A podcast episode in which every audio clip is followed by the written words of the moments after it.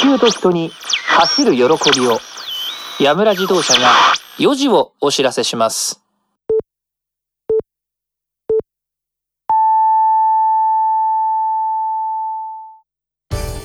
ワンチャンスプレゼンツ。ラジオミニオンパドック。シーズン2皆さんこんにちは。チャンス。オーディオドラマ第3世代ミニオンガールズワンチャンスで早乙女玉緒役早乙女匠役を務めております。コズミックです。こんにちはワンダースリーヤマトリンです。ワンダースリーってなんだっけ？ワンダースリーは白黒のアニメですね。大昔のあの動物が3匹出てくるやつ、ね。はい。そしてそして関里さんに来ていただいてます。お願いします。はい、またまた、またまたお邪魔します。岡田明役の関里です。は今週もよろしくお願いします。はいよろしくお願いしますまあオープニングトークは割とねあの好きな趣味の話をしても平気なっていう空気が最近形成されたんですけれども、えー、関里さん、はい。はい最近大好きな作品とかアニメとか特撮とかなんかありますか、はい、まあ、最近じゃないんですけど、正直ね。えっ、と、この前4月4日に10周年を迎えた、うんそして 2022年に、うん。えっ、と、新アニメが放送されます。2期が、うん。やっとはい。来ます。待ってた。うん。はい、タイガーバーニーが大好きでございまして。はい。オーナもうあの特撮好きも割とやっぱり側、ー側がね。側？側って言ってこれは伝わるのだろうか。あの、うん。スーツ？ヒーロースーツ、はあスーツアクタあのねスーツアクターさん、アクターさんも実際にいらっしゃるんですよ。い。いるんですよ。ーそう。ちゃんとアニメで作られてたものがちゃんと現物になって出てくるんですねあれって、うん。それで握手会とかしてくれるんですけどそれがもうやっと来るぞというので私は盛り上がっています 対話に僕は実は結構対話に追ってて全部見てたし、うんなんですよ。コズミックさん見てました？もう見て10年前ですけど。あれいは本当に面白い。うんで、まあまあ女の子人気高かったんですけど、あのうん全然特撮好きの俺とかは。あのヒーローっていうのを題材にした作品なんですけどだ結構、うんあのバトルアクションとかも結構多いし話の展開とかがもうすごく面白くてテンポも速くてすごく見やすいし声優さんがまず豪華だし、うん。それでねもうグイグイ見ちゃう、うん。そうなんですよ。だ第2期で僕はね早くルナティックの話がどうなるのか気になって気になってしょうがないんですよ。あー確かに。決着を早くつけてあくれ。そうですね。ちょろっとね一期でちょろっと背景が出てきただけで特に語られることもなかなくったんでね。いやー楽しみだな。そうそうそうそうあの本来うん。はそのうん。頑張ってるおじさんたちに向けたアニメだったんですね。もともとは、うん。だったんですけど なぜか働き盛りの女性の人気も高くなったんですよ。ふふと思ったんですけどはい、対話にクラスまでそのなんだろう、はい。過去に重課金をしてしまって、なんかもう出てきたら「あはい」って言ってもうお金をとりあえず財布ごと渡すみたいなアニメって他にあります？ないです。だから DVD とかも初めて買ったぐらい。あ、本当に？うん、好きになったのは。コズミックさん初財布ごとあげちゃってもいいやって思った作品ありますか？過去に。財布ごとまではなかなかないけどこうなんか DVD ボックス買いましたみたいなそういう作品はいくつかあるけど。あーなんかもうかもううん今までも全部の全部トップオブトップって何ですか？一番好きなのって。気あになる。うーんとランマ2分の1にハマってた時期が一番かもしれないあーランマいいね。ランマいいねその時期はキャラとかめちゃくちゃキャラグッズ持ってた。ランマ2分の1は僕小学生中学生の時に多分頭おかしいぐらいハマって、毎日アニメの何話かずつをちゃんと録画して見て、しうん。多分発売されてるありとあらゆるうん。CD アルバムは持ってましたね、あそうそう。ボーカル CD とかも全部持ってるし、えー。うん、なんかすごい。ランマは1話から見たわけじゃなくって、なんかある日つけたら、ううん。んランマがやってて、うん。うんあかねちゃんが髪の毛切られちゃう回だったんだけど、あ結構最初の方ですね。うん、すごく衝撃受けてそれから見始めて、後で1話から見返したり漫画買ったりっていう、うん、なんかそういうのありません？途中から見てうおーってなってハマっちゃったとか。ある。あるっつって。もともとチェックしてなかったみたいな、うん。まあ子供心だからね。あなんかうん。ちょっと衝撃受けてそこから見たっていうのがリアルに覚えてるだけなんだけど、うん。俺まさにランマがそうで。えーえっとあーそっかそっかそっか。ランマもうすげえ俺俺初めて見たランマってすげえ後ろなんですよ。はいはいはいはいもうオープニングが地球オーケストラだったんでかなり後半です。100話とか。ね。ねねネット編とかの後もうネット編もネット100話とかのあたりなんですよ。全部通算の。はいはいはい。で見たからもう全然なんかアニメオリジナル回とかバッキバキ出てた頃なんで、うん。もうあのなんだっけ夕方になんかすごいむか前のアニメずっと再再放送してたんですよ。うん。うんでそれの一角がランバだったんですよねずっと。あはいはいはいはいはいはい。だから毎日5時ぐらいからずっとランマ毎日毎日してて、うん。はい。もう何話見たのか分かんないぐらいの ランマはそれぐらい見てたかもしれない。ああとはなんだろう CD を初めてキャラソン CD 初めて買ったのは「ルローニケンシン」でしたね。ーあー キャラソン CD ってこの世にあるんだと思って。あきゃ買った記憶が。そうそうこの世にあるんだって思いますよね。うん。うん。ランマが最初かもしんないなキャラソンも。私もランマが最初かもしれないキャラソン系は。聞いたことないなランマのキャラソン。すごいですよ。猫飯店メニューソングとかありますからね。すっごい面白い。えうん。ー、聞きたい。あそれはでも今でも聞きたい感じはする。うん。ランマとか、うん。てかなんだったら近年ベスト版のアルバムみたいなの出ましたからね確かに。あそうなんだ。だってねすごいんだよ。カルタ版もあるし。あるあるあえる格闘歌12歌12月1から12月分もある。さあとカルタは「あ」から「ん」まである。そうある。えー、うん、あの始まる「すごい。あ」からはじ「あ」から歌い出す歌だったかな。そうそうそうそう「い」から歌い出す歌だったかな。とにかく。そうそうそうそうそうそう。51音だって、うん、歌詞があれ51音なんですよ。頭が。すごい。あとそうあれねラジオドラマ要素がすごくてえっとねそれこそ、はいはい。あのうん1月2月とか12月ベスト版のあの、うん毎月キャラソンが出ますよのシングルが、ま、アルバムになったやつがあってそれの10月が運動会がテーマなんですよ。ーあかねとうっちゃんとシャンプーとコたちが「よーやるよパーン!」って言って走り出して歌が始まるんですけどそうそうそうそう。で感想のところがみんなで「行け!」って応援してるんですよ。で後ろで、うんうんうん。あの喋り出す。喋り出したりとかあとその4人がギャーギャー口論しながらパーって走ってくるんですよステレオで。右に。すごい。すごい。あそことかしてくれるんだ。ちゃんとパンするんですよ、すげえなこれと思って。えー、すごい、はい。でもねこんな話すごいって言ってるじゃないですか。うんオープニング長いってね言われてるんですよ 今僕らは。ごめんねなんか今聞かれちゃってランマの話になっちゃった。でも面白いよね。だうんダメだよ。好きな話はダメダメだよだね。はいちょっと巻きます。あじゃあごめんなさい。はい。締めてください。はい。それではワンチャンスラジオミニオンパドックシーズン2ラウンド11スタートです。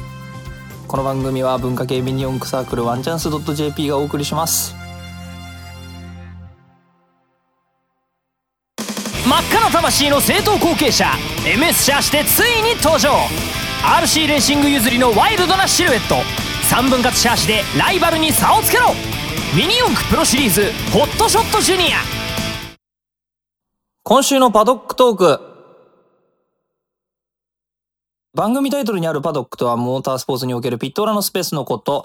参加チームの関係者や招待客がレースの合間に過ごす憩いの場所です。このコーナーパドックトークではゲストの方をリモートでお迎えして、そうですね、アニメの話とかお芝居の話とかが最近は多いですね。はい。というところで、そうですね多い今週ですねもゲストの方に来ていただいてね、喋っていきますけれども、はい関里さんについてねいろいろお聞きしていきたいと思います、はい、根掘り葉掘り。うん ねほりはほりほらほら、先週さ、ほら、活動を始めたきっかけ、すごい気になる。でも、時間が来週って言ったじゃない。うん。そうそう、活動のルーツの話はありましたね。あそうかもう話すのか。うんうんそうそう、話してして普通にラジオ聞いてる気分だったごめんなさい大丈夫だよ。聞いてもいい？あ全然大丈夫です大丈夫です。もともとはでもその小学校の時、まあ、1年生から漫画家目指してたんですね。うん。うんうんうん。ずっと絵描いてて。俺も一緒だ。そう今でもイラストを描くんですけど。でそっからえっと小6で声なんか友達が声優になりたいって言ってた子がいて声優って何ぞやって思うじゃないですかその時、はいはいはい。知らないから職業をでそれで声優ってアニメの声やってる人だよってなってでああそんな職業あるんやと思ってその次になんか多分それを知ってから見たのがコナンの えっとあのうん。犯人が唯一死ぬ回っていうのがあるじゃないですか。あなんだっけ？のピアノのなんか双子の基本的に殺さないんだもんね。殺さないとか追い詰めない。追い詰めないというかでピアノのなんか男の人が女の人のああ最近、最近やったよ。それ。再放送で。再放送であの話すごい好きなんですけどあれ見てそうなんか泣いたんですようん。泣けうんなもうあの見ながら泣いててまあ基本まあアニメ見てても泣くような人間だったんですけどふと、うんあれこれすげえなと思ってなんかふとななんか知んないけど声優さんってすげえなってなってからうん。声優を目指し始めたんですね。で、ちょっと長くて申し訳ない。で、そっかうんら、いっぱいまあ、あの、話して。うんうん。専門学校行って、まあ、習っうんて、で、うんまあ、オーディション受けて、養成所行ってってやってたんですけど、うんまあ、ふと、まあ、そこら辺から、まあまあ、そのネットでさ、ボイスドラマとか出始めてて、なんか、うんうんうんもうその時からもう声優ってすごく人気商売だったので、あの、なんだろうな。でもそ、その中でもやっぱりまだ仕事してない人とかいっぱいいるわけじゃないですか、事務所か出てても。うん。うん、なかなかね、あの、飽和してるからね、やりたい人がね。うんで、思ったのが、聞いてもらわないと無理だなっていうのが一番あったんですよ。うんうんどうしても。うん、聞いてもらわないと、その、エンドユーザーというか聞いてくれる人に届かないし、自分が出ないと、あの、届かないし、プラスで何もしてないじゃないけど、何かしたいっていうのがあって、で、たまたま友達からし、えっ、と、PC をもらいまして、うんうん。うん、すごい。そうなんです。本当その時に、えっ、と、先週もちょっと言ったんです。こ声部、声部。おお、そこで声部に繋がったんですそうなんでね。すようん。ちょっとやっぱり、あんまり分かってないじゃないですか。その、どうやってやればいいのか何からみたいな手つけたらいいかって感じ。そうそうそうそう。うんだったんで、ちょうど声部がちょっとやりやすい部分ではあったんで、うんうんうんちょっと声部ぐらいから始めたみたいな。いや、そんな感じですだとしたら、う ん本当俺と経歴ほとんど一緒なんだ。へえ。本当ですか？ちょうどいいんですよね、あれね。なんそうか。初心者が始めるにもちょうどいいみたいなそうそうそうそう部分はあって。そう、そうだった、そうだったんですよ。懐かしい。なるほど。そっかそっか。いやでもはい作品、その影響された作品っていうルーツがはっきりわかるのっていいかも。俺あるかな、そういうの。コズミックさんもなんかありますか？そういう自分のルーツ的なあの。コズミックはさっきオープニングで話してたランマ2分の 1? はいはいうんはがすごい衝撃で、うんあの作品で声優さんっていう人がいる。ん初めてキャラソンに触れて、なんか何がきっかけだったか、あの作品でとにかく声優さんっていう職業があるっていうのを知って、いつか声優やりたいなーって思ってて、インターネットで活動をし始めたのがだいぶ最近、最近って言っても何年か経つけど、で、だから最初の頃は応募しても受からなかったですよね。実績が少ないかったから。ああ、なるほど、うんそういうものなんだな。えっ、と、ツイッターが出始めた頃にみんなツイッターで結構情報が出てくるから、ツイッター見て、応募してって、もう本当によろしくお願いしますみたいな感じで音源も送って、で、活動歴が増えてって、最近おかげさまでいろいろ新しい出会いもいただきつつ、継続して作品にも関わらせていただきつつって感じで続いているかなっていうとこはあるけど。今まで関わってきた作品で、あの、まあ、ワンチャンス以外でももちろんいいんだけど、まあはい。はいこの作品のこういう役面白かったなとか、そういう心に残ってるのってある？心に残ってるのは、まあでも一番最初のお仕事としてやったキャラクターで、うん。えっ、と、ちょっとこの前、えっ、と、ちょっと終わっちゃって、また新しいのに出てるか、けど、自分のキャラが出るかどうかちょっとわかんないんだけど、うんうん。そのネットゲームで、えっ、と、自社キャラクターを、あの、あじあ自社をキャラクター化しましたみたいな。会社の擬人化ってことですか？それ会社の擬人化なんですよお。すごい。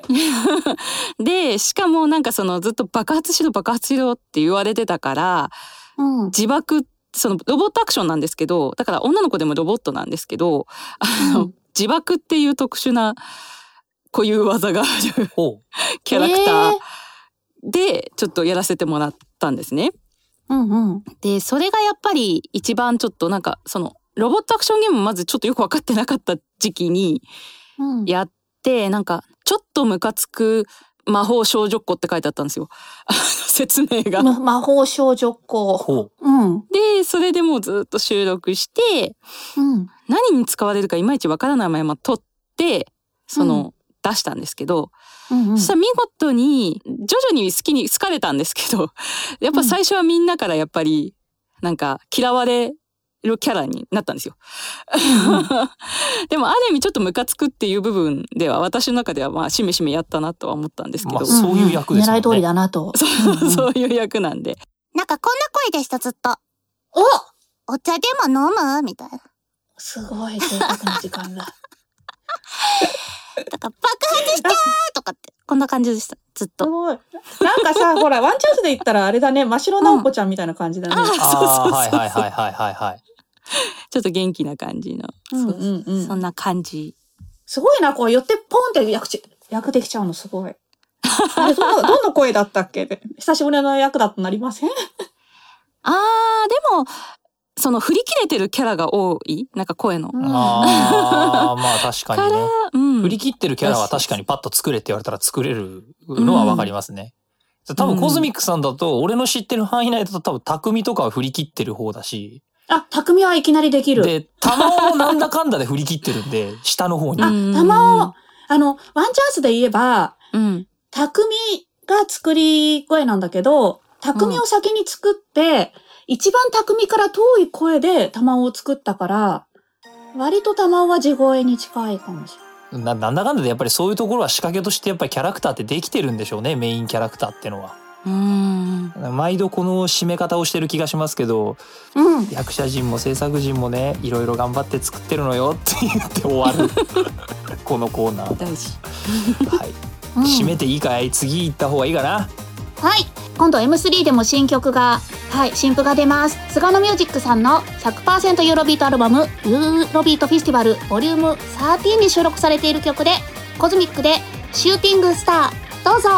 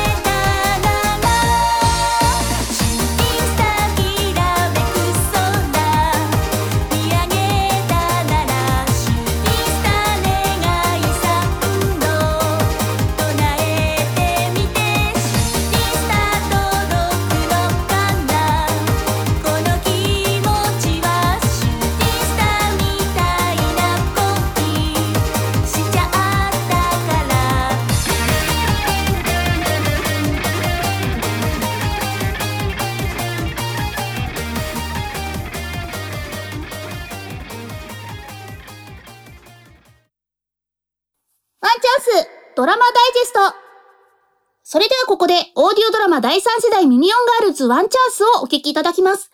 すでにドラマ CD やデータ販売を行っておりますが、ここでは1回5分のダイジェスト版をお送りいたします。今回は全国版第6話決着予選ラウンドその3です。コースとマシンがマッチしたアキラのマットレーザーがトップを独走。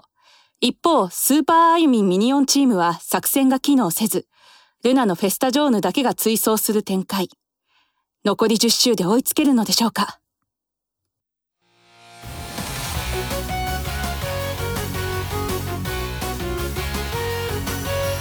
ボイスドラマワンチャンス全国版第6話決着予選ラウンド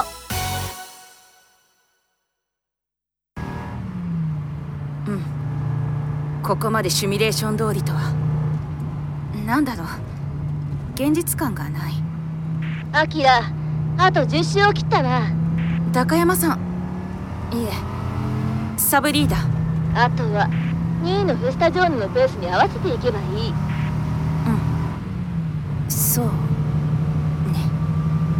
後ろにつけられてもこの狭いコースならよっぽどのスピード差がなければ抜かれない分かってます一周1秒以上ずつ詰められてるけど追いつくのが精一杯のはず。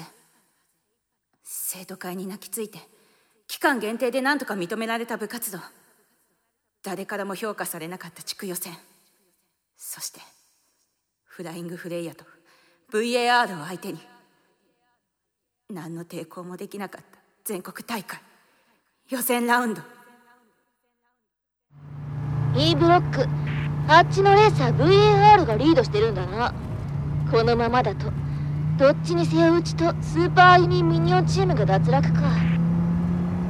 分かってますよ。それでも。え？今何か何かパーツが。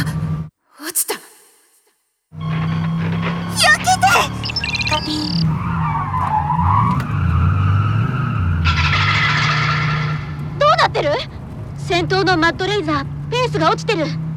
リアステーが壊れてローラーが機能してないわ。チャンスだルナ先輩。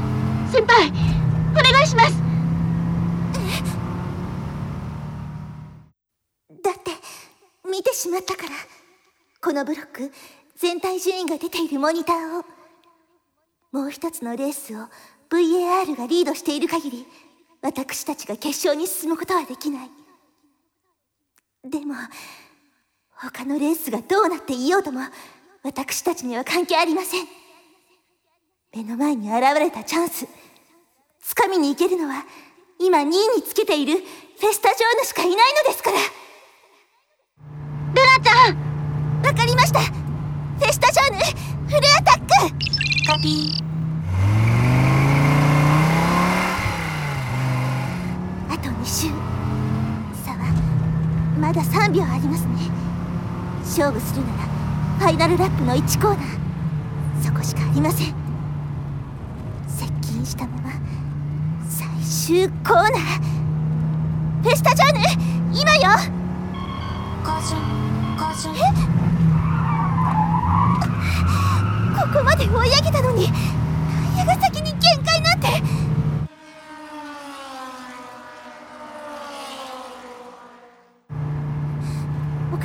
岡田さんのマシンはリアステーが脱落してコーナリングスピードが下がってる。それなのにこの狭いコースでは抜けない。どうしたら。右回りの1コーナー。切り返しての左回りの2コーナー。ここさえうまくこなせばあとは低速コーナーの連続。抜きどころはもうない。ルナちゃんまだチャンスはある。今又さん冷静になって。ルナ先輩あれを使うんだ。G テック。ルナ先輩なら大丈夫です。でも。されるな。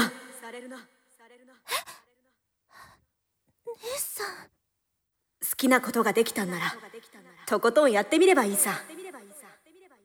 でも忘れるなよ。お前一人でやってるんじゃないってことを大事なことは。そうね。姉さん。大事なことは。私が欲しいものは。私が守りたいものは。玉緒ちゃん。匠ちゃん。会長。そしてあゆみちゃん。このチームにいるということ。このチームで走り続けるということ。まだここで終わるわけにはいかないの。Zetek available Listen to your keyword だから私は勝ちたい。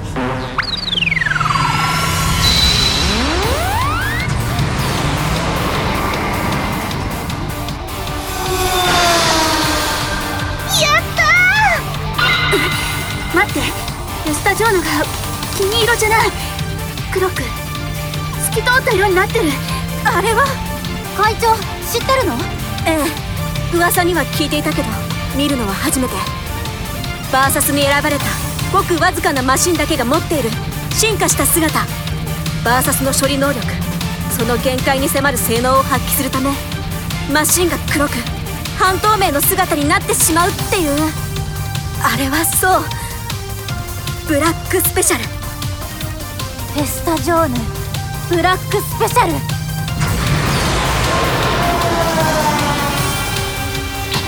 振り仰ぐ遠く美空に思いを馳せ。打ち降りたもれ黄金の雨今全てを解き放て。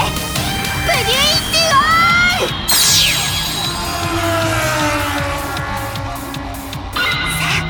ー行きましょう。ここまで来たのに。ここまで来たのに抜かれるわけにはいかない岡田さんごめんなさいそこが違うダメだ私にはこれからも守りたいものがあるから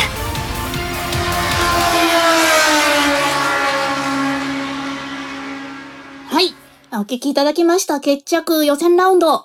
いかがでしたか？ここはデッドヒートですね。どんだけあの、岡田明の芝居が好きかって話を前回したと思うんだけど、まあ、岡田明が好きっていうか、関根さんが好きなんだけどさ、やだ、照れちゃう。もう、演じてて、演じててって言ってもまだね、関わりが少ないとは思うんだけど、うん。あの、心に残ってる場面とか、なんか、ここ、ここ頑張ったんだよってとこがあったら、聞きたいなって。あれなんですよね。私の、あの、残ったシーンが実はこの、次の、次の次の。その4次のに多分あるうん。う ん予定って聞いてるんですけど、うんうんうんうん。あの、その4、あの、その、デッドヒート終わった後、あと。終わった後ですね。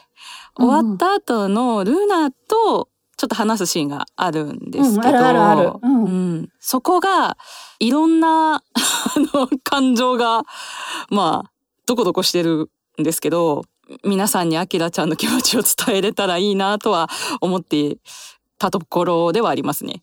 青春だよね。うんうん。で、アキラもすごい迷いがあって、その、関わ、関わったっていうか、その、ちょっと接触する機会があったルナもアキラの話を聞いてすごい迷いがあって、なんかその展開は私も胸熱だなって。そうそう。まあ、正々堂々戦ったって勝てるかどうかわかんないわけだけど、そのまあ次回になっちゃいますけど、はいはい。そのシーンの感動というか、みたいなものを、近年実はリアルに行われていた事実が割と全国区であったと思うんですけど、高校野球はいは去年のあが結構同じような状態になってたんですよ。各校でそのコロナウイルスの感染の関係でチームの人数が集まらなくて、出れるはずの強豪チームが出れないとかっていうことが全国各地で起きて、で、うん。しょうがないから、い俺全然野球やってねえけどやるよって言って、違う学校の違う部活のサッカーのすげえ強いやつが、え、走りゃいいの？野球いいよ出てもみたいな感じで寄せ集めの友情みたいなことを行ってたらしいんですよ、去年の夏の甲子園って。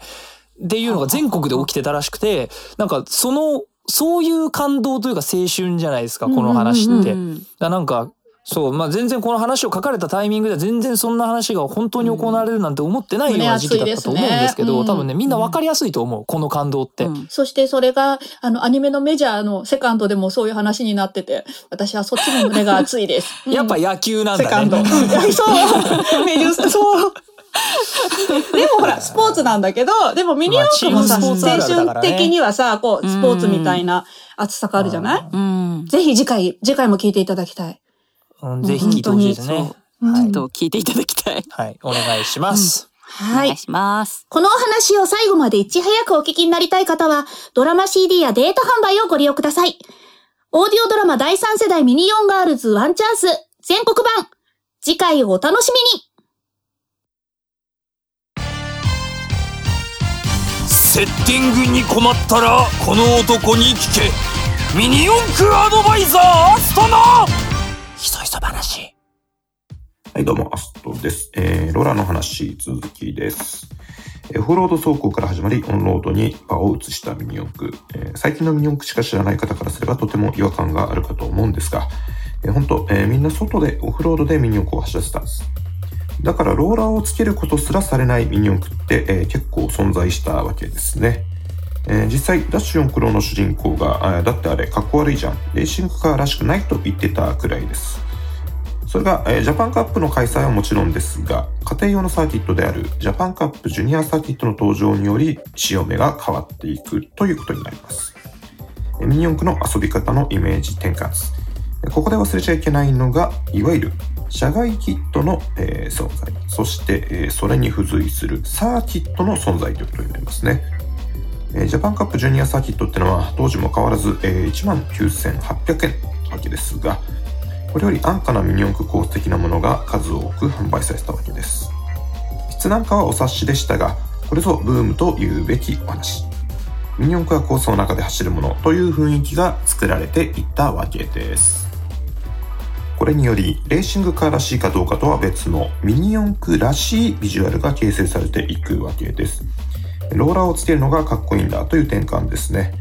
えーミニ四駆のローラーについては、えー特殊なルールが採用された時期もありましたが、基本的には6つまでというくくりが、えー公認協議会規則で指定され、それが長く続きました。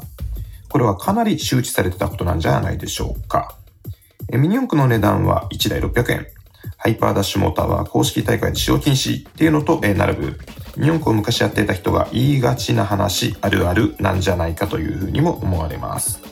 これはフロントサイドリアと左右に2個ずつローラーをつけるイメージからですね。そんなルールが前後のどちらかに4個を割り振ったり、壁面でなく路面にローラーを当てるスキットローラーに割り振ったりといった、程よい制限として長く使われていくことになるわけです。パーツ仕様がグレードアップパーツに限られなかった時代、ラジコンのベアリングがローラーとして流用されるようになり、これぞミニ四駆というビジュアルがさらに完成されていきます。そして、それが大きく変わったのが、時を経って2018年の特別ルール。前年から試験的に試されていたルールなんですが、えー公認協議会規則に追加規則的な位置づけとして使われる特別ルールとして発表された。これが大きなローラーの転換値となります。内容はといえば、ローラーの個数制限を撤廃。長らく続いた6ローラー時代がついに変化の時を迎えるのです。ローラーの種類はいっぱいあれども、使うローラーってのは固定化されていたわけです。それが前述のスキットローラーのような、このセクションだけで効くローラーという部分への挑戦を加速させてくれました。最近で言えば、コースに飛び込む時だけ当たる下段のローラーや、ジャパンカップのメインセクションの一つである、スラッシュバンクのみ当たるローラーなど、そもそもこのルールはマスダンパーとの兼ね合いやら、車検との兼ね合いやら、いろいろな部分を含めたものであると想定されるのですが、セッティングの膠着状態を解消するという狙いがあることもまた確かでしょう。と、ローラーについてはいくらでも語れることがあります。ミニオンクラスタとはすなわち、ローラーにあるとも言えましょう。ということで、ではまた。アストさん、ありがとうございました。それではここで交通情報ですミニオン交通情報センターの青山さんはい。はじめに公式コースの道路状況です。ウルトラダッシュサーキット1989ではナイアガラスロープでミニ四駆3台の絡む事故が発生したため8キロの渋滞です。午前中に発生したサンレイヒルドラゴンバックの事故の処理は終わりましたが2キロの渋滞通過には15分かかっていますその他の5レーンコース並びに一般コースで渋滞の発生している価値はございません緊急事態宣言の解除に伴い各ショップコースの営業が段階的に再開しております。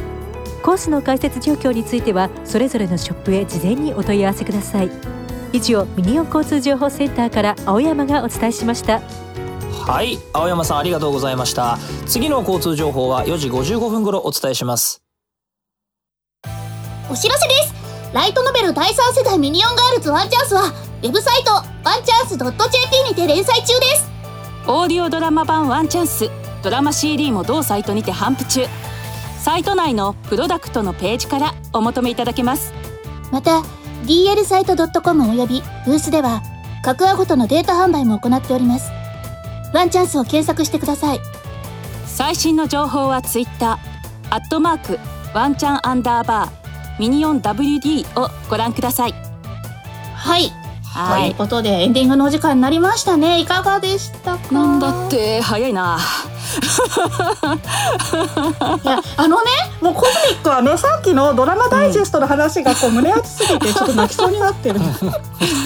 こうなんかさ、やりたいけどやれないもどかしさとかさ、私もなんかスポーツじゃないところで、やっぱりあ,、うん。あるじゃないですか、こう。うん。自分役者を演じてきた上でもそうだし、学生時代もそうだしなんかうんなんか共感する部分もちょっとありつつ、流れであれですが今週も関地さんが何かお知らせや告知のメッセージ等ございましたら、はい。えーっと新しいアプリに出ることにはなっているんですがまだ情報解禁がまだなのでえーっと SNS を見てください。だいたいツイッターにいますよろしく。わかりやすい。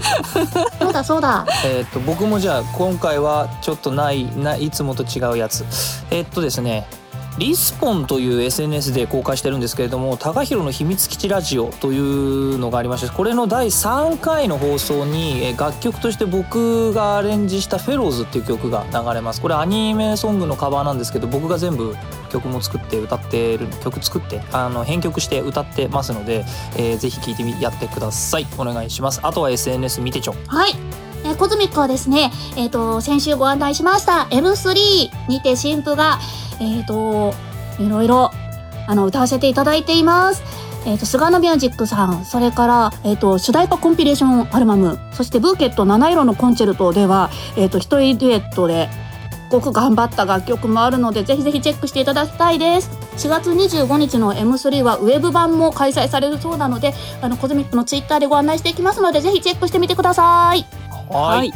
2回楽しくいろいろお話ししていただきましたけど、はいやっぱあれですね。なんだかんだで全員が毎回一番盛り上がるのはオタトークだっていうことはよくわかりました。またトーク？今回はもうねあのいろいろ作品ね「タイバニ」「ランマ。あ」そしてところどころ「コナン」ーそして最後はちょっとメジャーセカンド出てきたけどね。大体大体みんなオタクなんですよそこそこ何かのね。オタクですからしょうがない。オタクにならないとね誰かをオタクにするような作品は作れんのです、そのね。こだわって作ってるからねみんなね。うんはい。うん、ということでね今週もどうもありがとうございました。うん。ありがとうございました。はい、またぜひね、スタジオとかで会えたらいいね。スタジオじゃなくても本ね、またご一緒できたらと思います。ね。え、うん、お願いします。それでは、お相手はワンチャンス、早乙女玉緒役、早乙女匠役のコズミックと、岡田明役の関。里。音響監督の大和凛でした。せーの、バイバイ。バイバイ夢の舞台へ駆け上がれ。